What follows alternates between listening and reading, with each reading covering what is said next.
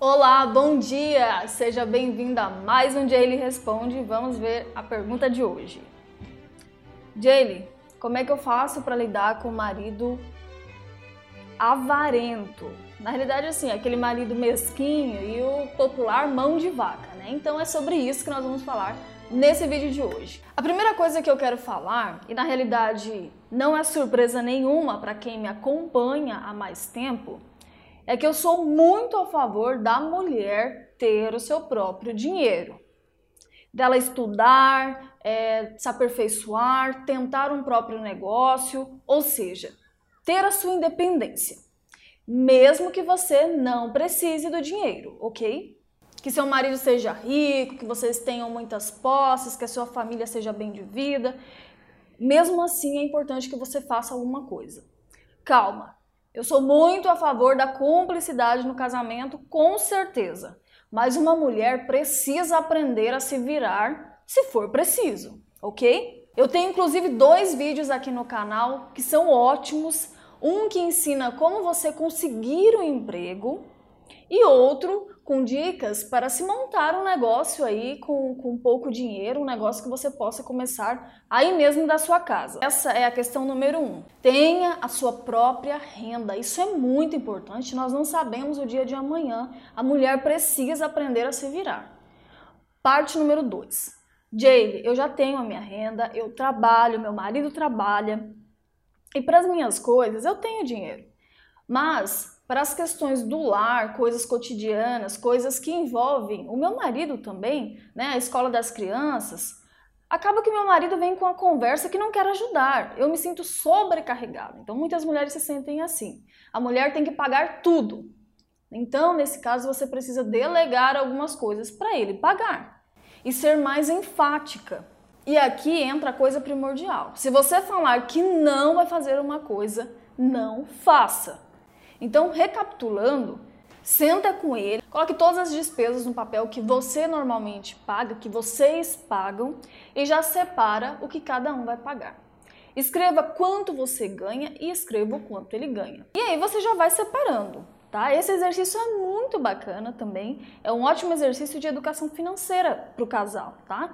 Então é legal para você dar um choque de realidade no seu marido, porque às vezes ele acha que você não paga nada. Às vezes ele está pensando que as coisas são mais em conta. E também é o caso de algumas esposas levarem um choque de realidade, porque tem algumas que compram muitas coisas sem utilidade, né? Gastam muito dinheiro com coisas que não não trazem retorno para elas. Então vai colocando aí tudo no papel, porque dessa forma vai ficar tudo bem claro onde está indo o dinheiro de vocês dois.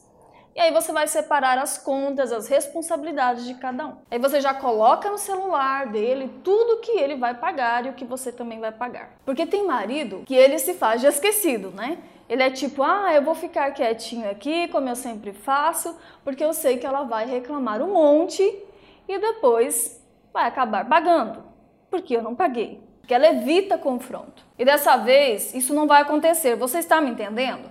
Você, a sua palavra tem que ser sim, sim, não, não. Porque você não vai permitir isso. E por isso é importante colocar uns dois dias antes da data do pagamento o celular para despertar. Deixa eu perguntar uma coisa: a empresa que fornece energia elétrica aí na sua cidade, se você não pagar, eles continuam fornecendo para você? Óbvio que não. Eles vão lá, ó, e cortam. E aí fica todo mundo escuro. Ou paga ou fica no escuro. E com seu marido vai ser a mesma coisa. Muitas vezes o seu marido pensa que tem uma mágica assim que acontece, sabe? Alguém limpa a casa, quem paga? Você. Alguém, é, as coisas no supermercado sobem, mas ele acha que você é que está comprando coisa demais. Comece também a delegar algumas funções para o seu marido. Ele mesmo ir pagar algumas coisas.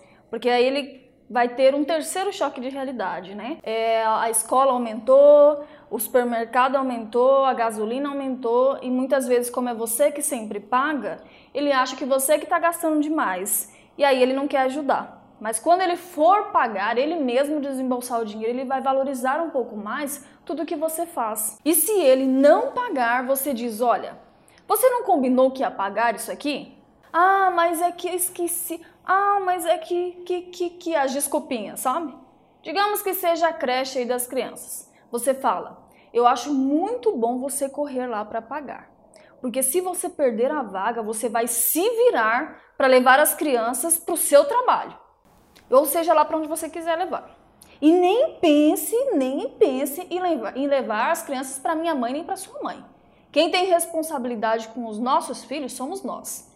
Então, vai lá e paga isso aí logo. E eu espero que da próxima vez eu não precise ficar lembrando isso para você. E se você ceder, você vai perder todo o respeito. E aí, ó, esquece. Você vai continuar pagando tudo enquanto o seu marido gasta o dinheiro, eu sei lá com que, sei lá onde, porque ele tá gastando em algum lugar, né? Então não é só você ficar reclamando que seu marido é avarento, mão de vaca, mesquinho. É você ter uma contração quando ele não honra o que ele combinou de fazer. Esse é o ponto principal. Agora, se o seu marido paga as coisas e você diz que seu marido é avarento e você é quem gasta demais e de forma descontrolada, talvez ele esteja certo em segurar um pouco o dinheiro, né? Para que a família inteira não fique no vermelho.